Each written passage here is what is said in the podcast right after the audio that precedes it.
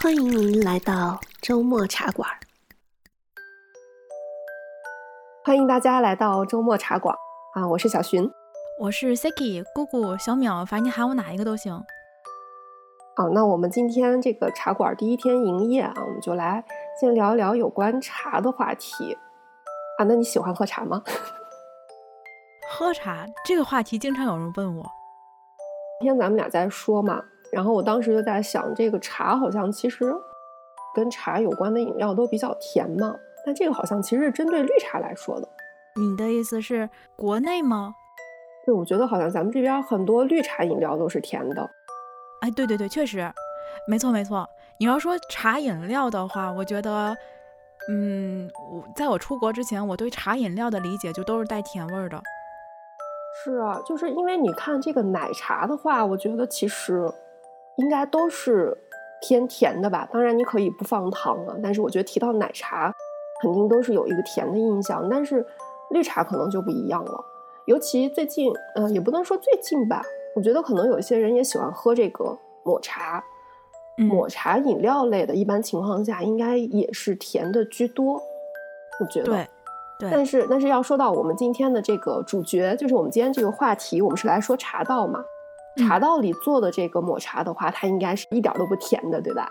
嗯，没错。好，那我们今天就聊一聊这个茶道的话题。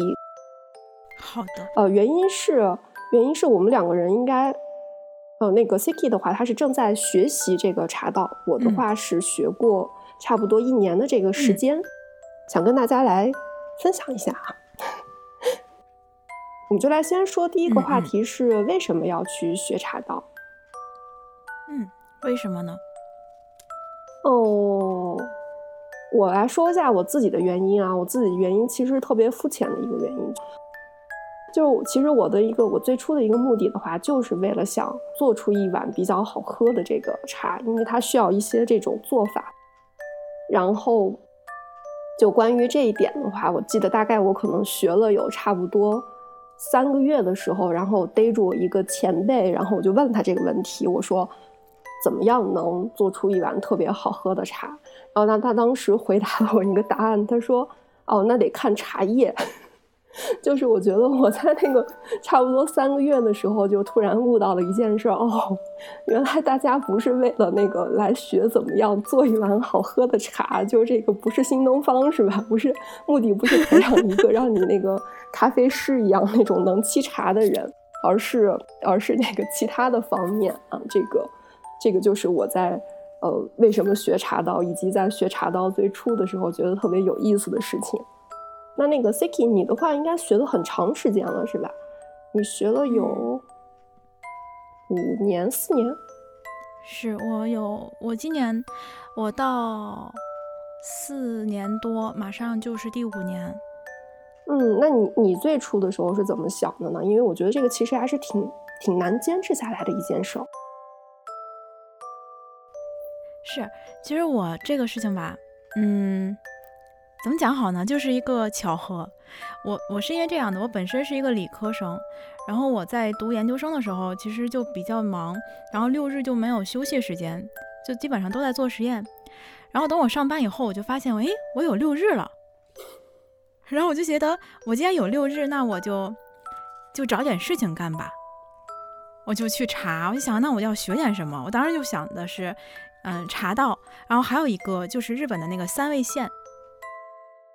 啊，就是在这两个里面，然后去想，去去我去选哪一个？就是你反正你反正也没什么音乐细胞是吧？就不如选一个。我不是因为这个原因，我是因为考虑到一个什么呢？一个日本的这个屋子的隔音实在是太差了。我觉得茶道这个东西它没有什么声音，我在家里面想自己练一练也是可以的。虽然这个愿望哈，就在我初学的时候有过，之后就再也没有说自己去在家里练一练了。啊，我我看刚才有一个人，刚才有一个人说，就是应该是就是我我提了第一个问题的时候，有一个人在那个屏幕上面打说，因为闲的，我觉得这就是对，这就是我的答案，就是因为闲。有了有了六日，有了六日，一个人有了六日，他不去休息，然后他要去学点什么啊？同学们，这是一种什么样的精神呀？但是三味线，我的嗯，哎，你不觉得三味线其实弹起来还挺好听的吗？嗯，但是但是我觉得其实三味线和这个茶道一样，对我来说有一同样的一个困扰，就是它是一样的。你猜到了吗？来，三二一，请抢答。一样的是什么？要跪着。对对对，嘿，哎呀，这个说法怎么？我们哎，你你身为你身为学日语的人，好吗？我们就是稍微不要说的那样吧。虽然他这个动作有点像是吧，但是但是。对不对？那我说的是正确答案，说正坐是吧？对对对，我们说正坐，对对对，你说的确实是答案。这个这个动作确实确实我是受不了啊，就是最最终让我放弃学茶道的这个原因，也是因为我受不了正坐啊，就是或者我们叫它跪坐吧。就我觉得它对我的那个膝盖的伤害特别大。我现在还就是能摸到，我觉得我膝盖有一块，还有包括那个。脚的部分有一块那个骨头，我觉得稍微有一点变形，会吗？我一直以觉得是这个我坐的那个姿势不对。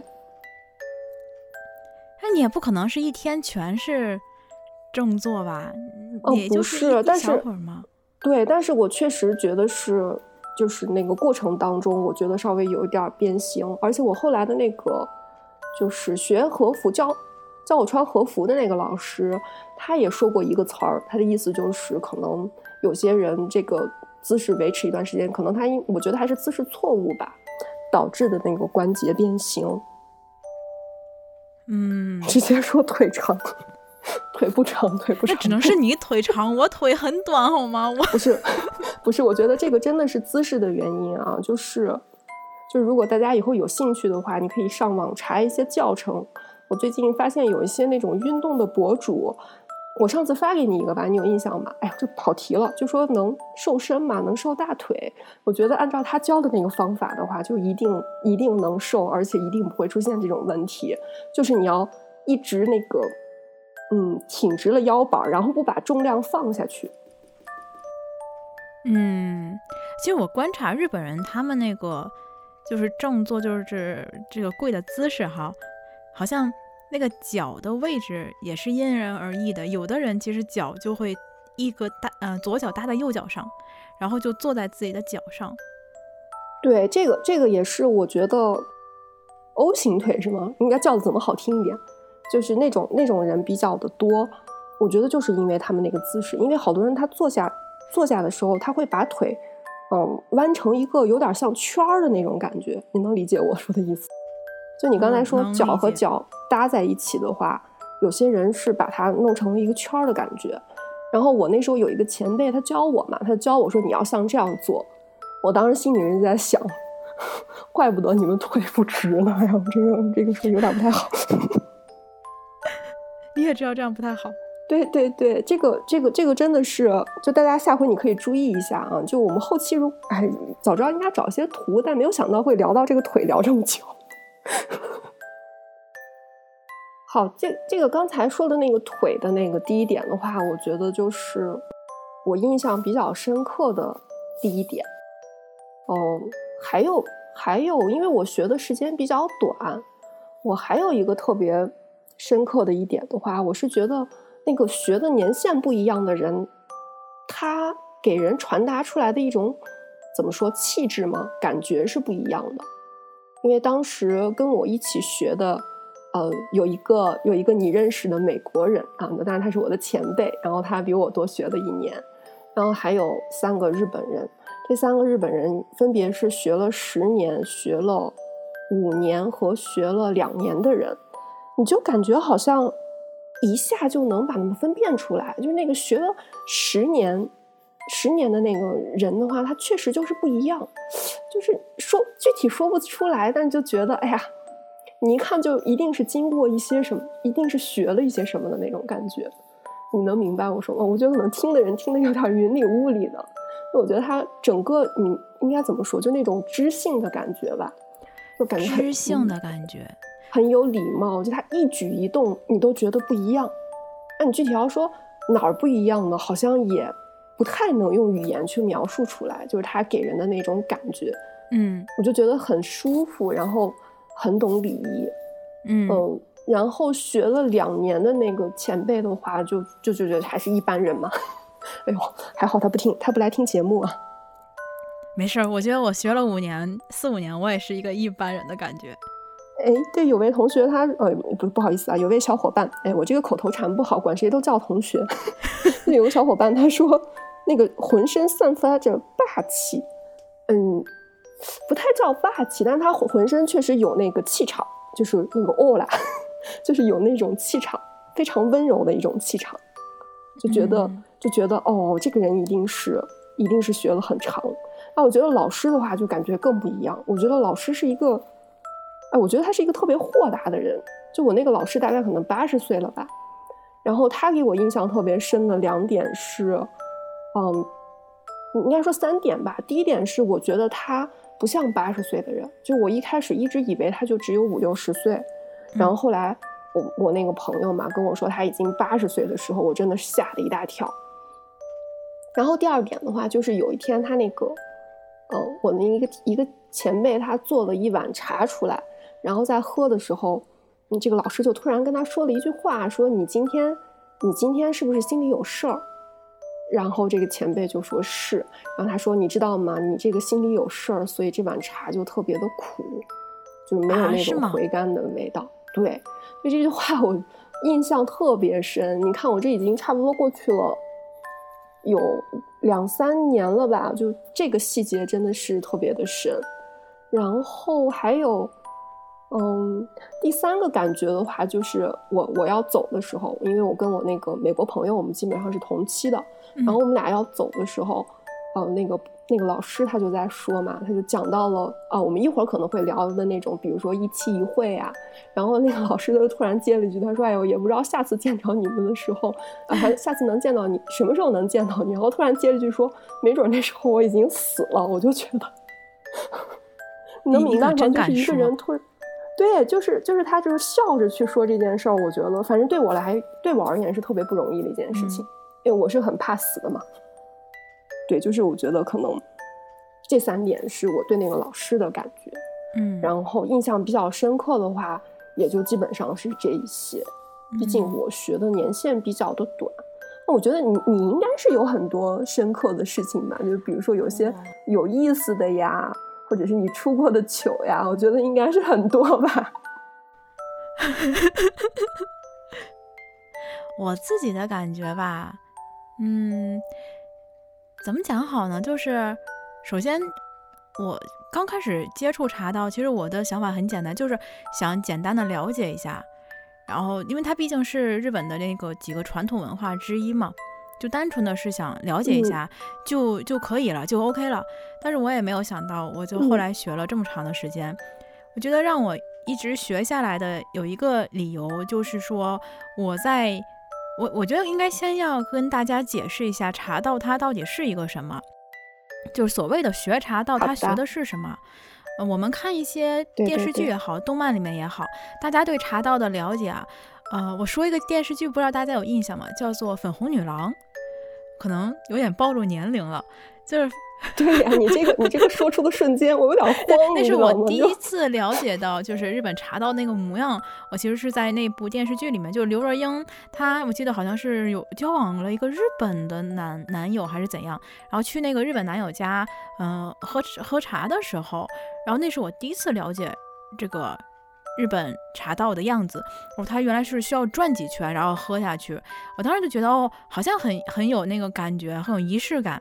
但是当我真正的学的时候，才发现，原来茶道喝其实是作为一个客人，他也是我们茶道要学的。然后还有一部分就是去做这个茶的过程。我们做茶的过程是这样的：首先是把这些道具要准备好，包括茶碗，包括你嗯、去。茶从那个茶叶罐里面把这个茶粉取出来，放到一个小罐子里面。开始进入茶道的时候呢，你先要把它们都用专门的这个东西去擦清、擦干净，把茶碗也擦干净，用这个热水怎样去烫一遍，然后如何去清理这个茶涎等等，就这些。你必须要先来做一遍，做一遍以后，然后你把这个茶打好了，打成这种样子的哈，这种我们常见的这种茶碗里的这个茶汤的样子，然后呢，再给客人这样递过去，这这是整个嗯做茶的过程。然后客人喝完了以后，有小伙伴说，嗯，日本人喝茶是先鞠躬吗？其实不是先鞠躬，因为基本上你做茶的人和喝茶的人都是，嗯，就是我们叫什么正坐，对吧？以那种正坐，就是跪坐的姿势，对对，是跪坐的状态，所以你就不是鞠躬了，其实就是我们叫什么，嗯，哦哦嘞就是我我敬敬一不敬礼，我差点我差点说成敬礼，磕头，那个但是那个动作是不是有一点像？但就头是不到地上，有一点像，对对对，就是有点像我们。嗯，古代的时候进见了就是君王那种感觉是，就稍微要拜一下那种感觉，也是行礼，但是他不是，但是没有没有办法鞠躬。你可以想象一下，你在跪坐的状态，如果只是做鞠躬那个动作的话，是很容易失去重心，然后一下栽到前面的。所以他得手扶在前面，手就是放在地上，扶在地上，然后再来做鞠躬这个动作。是的，是的，嗯。所以，就这场这个时间其实很长。从客人喝完了以后，你还要把这个茶碗接回来，然后去清理这个茶碗，再和客人进行一个简短的对话。到最后，还要客人会要去这个看一下你使用过的这些道具，然后你还要把它们都清理干净，再递给客人。就整个这一系列下来，最简单的话也得需要二十分钟。如果长的话，我有我现在做的最长的话，大概需要一个小时。是。是的，而且而且，我觉得其实客人也很忙。嗯，大家可以那个 Siki 可以给大家普及一下，就是有哪几种茶？因为客人的话，他不光是光自己喝自己的，我给大家普普及一下这个。嗯，我们有浓茶，还有就是薄茶两种。大家可能常见的是薄茶这一种，就是每个人一碗茶，然后你喝完了以后。嗯，就可以把它还给这个这个做茶的人。那还有一种呢，就是浓茶。浓茶的话呢，就是一个一碗茶，然后大家轮着喝，因为它比较浓，就是一口一人就喝一二三三口，然后就给下一个人。嗯，然后然后也会相对的更苦一点，可以这么说吧。当然它后面会有那种然后就是一个人喝完了以后，他就传给后面的那一个人，然后后面的一个人他是先把自己喝过那个地方要擦一下。擦一下以后再给后面的那个人去喝，但是我们都能明白，就算你是擦过了，那肯定也有你沾过的口水，对吧？我我能理解，我也是有一点嫌弃的。其实，尤其是在现在这个疫情的这种情况下，大家也知道，现在日本的疫情还算是比较嗯严重的。说白了，昨天东京是一千三百多人。那现在的话，日本这边的茶道嘛，为了避免这种，就是一几个人喝一碗茶，所以现在浓茶也变成了呃一个人喝一个人的，就是一人份。然后呢，拿出来的时候，就是这个亭主他做好了茶拿出来的时候，就已经是多人份的了。然后每一个客人一个碗，就这样去喝，不会再分着去喝了。那那它的量是一样的吗？就是我量不是一样的。你像我们平时就以前的这种浓茶的话。它基本上是三人份的。如果你去正常的这个茶会的话，每一碗茶除了第一个这个呃对，每一碗茶都是三人份的。我们会数，会数呃三个客人，然后第四个客人给下一碗，然后四五六第七位客人给下一碗，就是这样去数。三人一碗，三人一碗。现在是一人一碗，所以量也是不一样的，量就比这个要少。我记得我我以前那个小伙伴，他就因为嗯。他其实是挺怕这个咖啡因的，然后他每次喝完那个茶，我们我们每次都是晚上去做那个练习，去上那个茶道课，然后每次上完差不多也就晚上十点钟左右。如果当天是那个浓茶的练习的话，他就得回去狂喝水。然后他跟我说，基本上当天就是别想早睡了，可能差不多一点钟、两点钟左右才能睡得着。但 但是由于我平时就是我们离了咖啡活不了的人嘛，所以。我觉得对我说还对我还好，就是回回家就是睡觉比较重要，是吧？你就闷头就睡。是我其实也不是很行，我是星期一的晚上有茶道课，然后以前的话我就会想办法少喝一点，就故意剩一些，然后老师看不到的时候就没事，有时候老师看到了就会说，嗯，怎么剩那么多呀？是不好喝吗？我想到好像以前喝浓茶的时候，就是如果你要再做，你要做最后一个客人，其实是挺麻烦的一件事，因为前面的人他可以稍微。对，得都可以稍微喝的小口一点。如果到到你的话，就会留很多，那你没有办法，就得必须把它都喝掉。嗯，就是就是这一块儿。那还有那还有什么其他方面？嗯嗯，那我我我把话题再接回来啊，就是说我会。喜欢学茶道的哪个感觉呢？就是无论是二十分钟的这么一个比较短的时间也好，还是说一个小时以上这种长时间，我会觉得这段时间我就很专注。就我就不会去想其他的事情，我可能不会想，哎，是不是谁给我发短信了呀？我是不是还有什么邮件没有回啊？我明天工作会有什么事情啊？等等，就这些事情就都不会想，因为那个时候你就会专注在你现在要做的这个事情上。比方说，下一步我是应该，呃，拿起拿起茶来了呀，还是应该这个把这个，嗯，我们现在展示这种这种小小布袋子啊收起来等等，就脑子里面都会是这种事情，就有一种很专注的感觉。而且，就像刚才 Yuki 有讲过的，老师可能会从你的这一杯茶的味道里面感觉得到你是不是有认真的去做什么。我们老师呢，会是从你做茶的这个过程中去感受一下。比方说，以前这个人他做的都很顺畅的，然后今天突然间就丢三落四的，然后要不就是这个忘记了，要不就是那一个忘记了，啊，老师就会说你今天是不是有什么心事，是不是工作不顺利？很多时候就会说，嗯，确实今天有一些麻烦事情，怎么怎么样。然后老师就会说，嗯，就是希望你能够进到这个合适这个榻榻米的这个房间里面，进到这个合适的那一瞬间呢，把这些事情都扔到门外面去。当你出去的时候，你再把它们捡回来也没有关系。但是你进来的时候，希望你能把这些事情都忘掉。哎，就是我突然想到一点，就是可能概念不是很一样。就是现在，嗯，有的时候不是很流行讲那个正念嘛。是叫这个名字吧？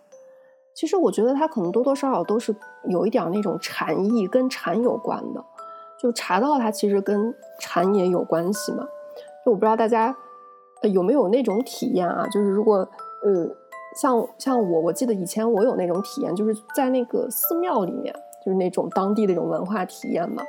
嗯，刚好那是一个冬天，然后他就让你在那儿打坐。你打坐的那个过程是，也是闭上眼，然后你就能感受到那个雪落下来的声音，就真的能听得到。我觉得其实做茶，当然跟这个不是完全一回事儿，就是你真正沉浸到那个过程当中的时候，是能把心那些杂念给抛开。像你刚才那样讲的，我觉得这个过程其实是挺享受的一件事儿。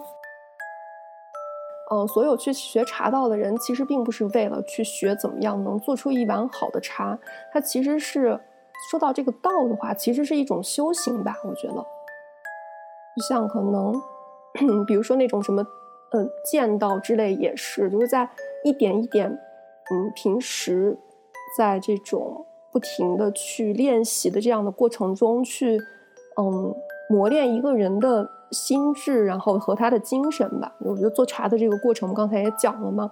其实让你自己沉浸下去，能把这个心给他真的沉下去做一件事儿，默默的去磨这个气质吧。这可能也是为什么学的这个年限不一样，给人的这种感觉也是不一样的。哎，那我记得好像好像那个 Siki，我记得你也说过，你学的时间就是你学到四四五年的时候，好像身边也会有些人说你的一些改变，是吗？我记得你曾。你可以给大家稍微科普一下。有有一次，就是和一个日本小姐姐，然后一起去吃饭，然后那个吃完饭以后，她就我们就聊天，然后呃就跟她说我有在学茶道什么的，然后她说哦哦，难怪你吃饭的时候就是你你使用筷子夹菜的那个动作都特别的优雅。然后当时就想，哎，这个有关系吗？后来后来仔细想了一下，确实就是在茶道里面也会有，比方说如何去使用筷子。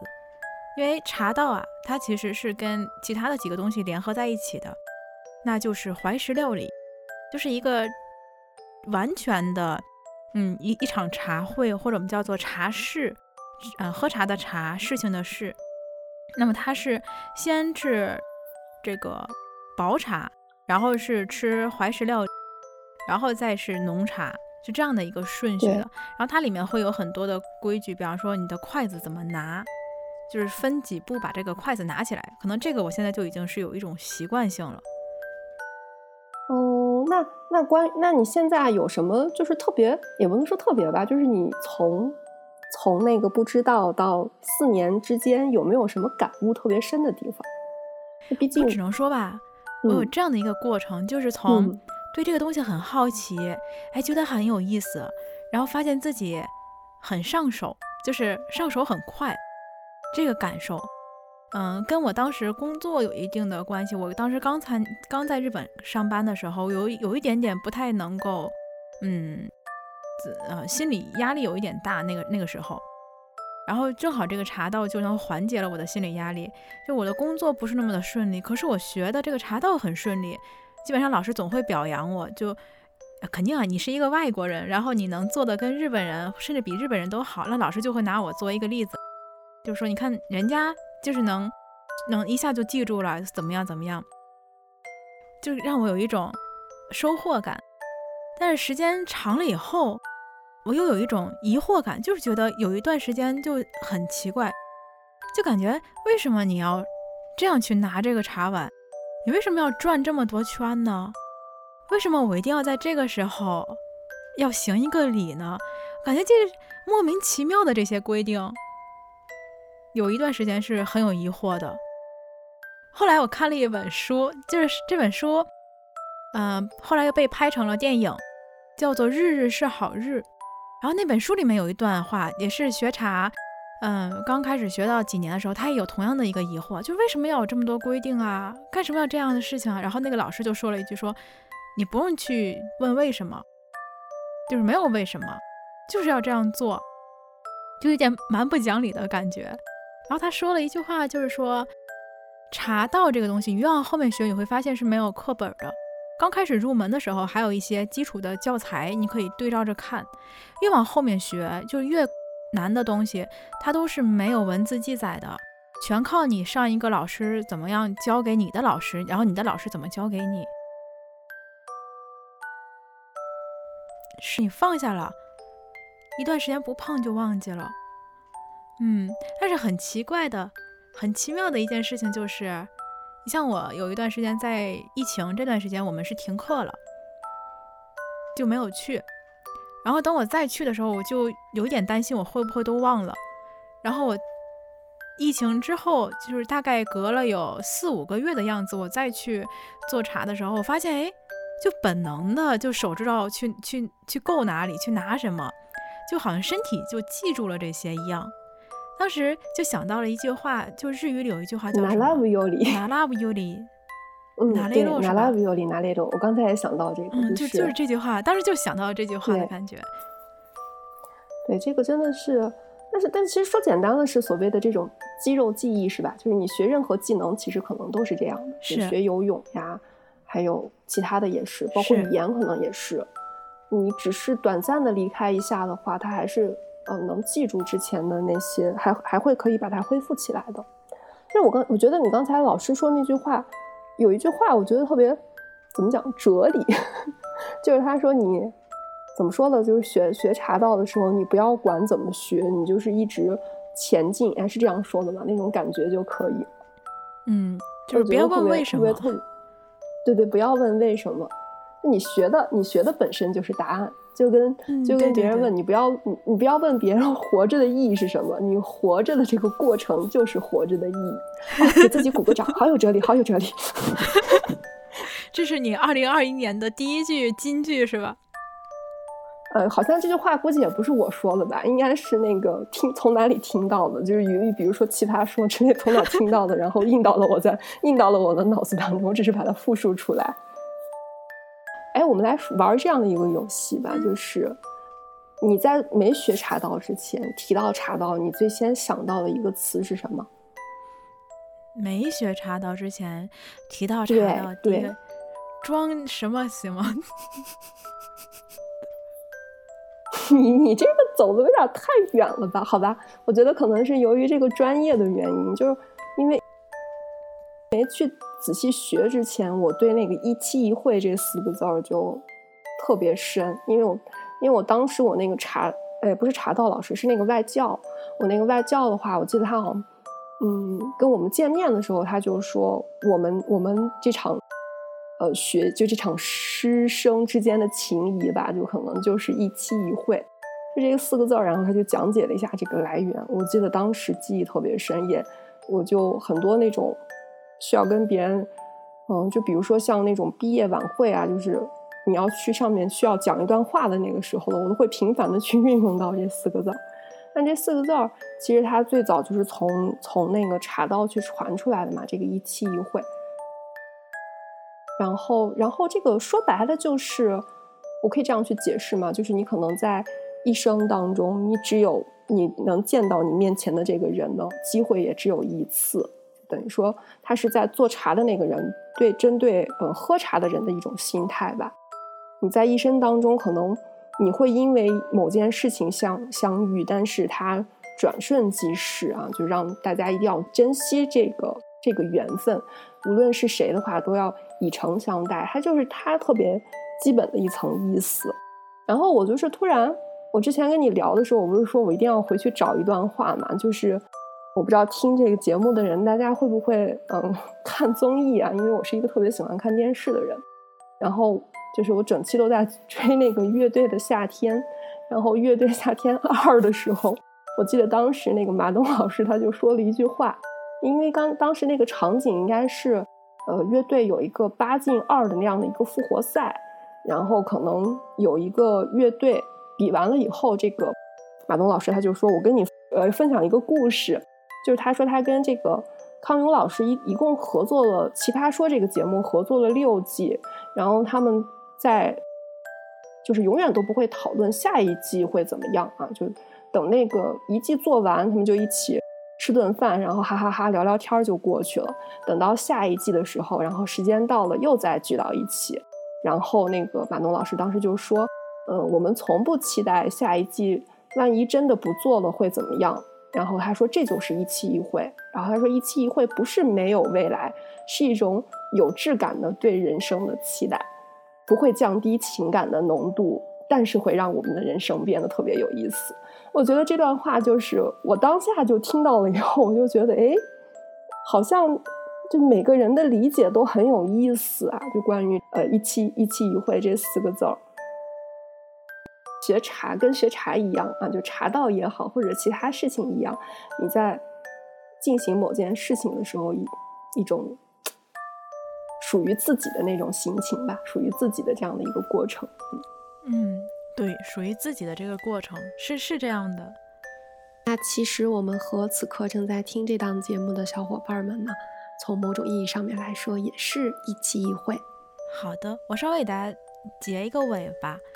我们这个节目叫做周末茶馆，这是我们这档节目的这个专栏的名字，叫做周末茶馆，取的意思就是周末嘛，闲下来的时候，我们一起来闲聊一下。然后我是。主播，嗯，你可以喊我叫小淼、姑姑、Siki，都是我。然后还有就是另外的一位主播小寻、Yuki，啊，是我们两个人会来做这一档节目。我们基本上会在休息日或者是在周末的时候会进行一次直播，这样的一个，就感兴趣的小伙伴可以关注一下。然后如果，嗯，有听这个直播，然后。你有感兴趣的话题也嗯，欢迎大家留言给我们或者私信给我们，我们就争取把这个节目继续做下去。虽然我们是两个非常喜欢挖坑的人，就希望能把它做下来。好，那我们这一期就先到这儿吧。欢迎大家下一次也来周末茶馆做客。那我们下一期再见啦。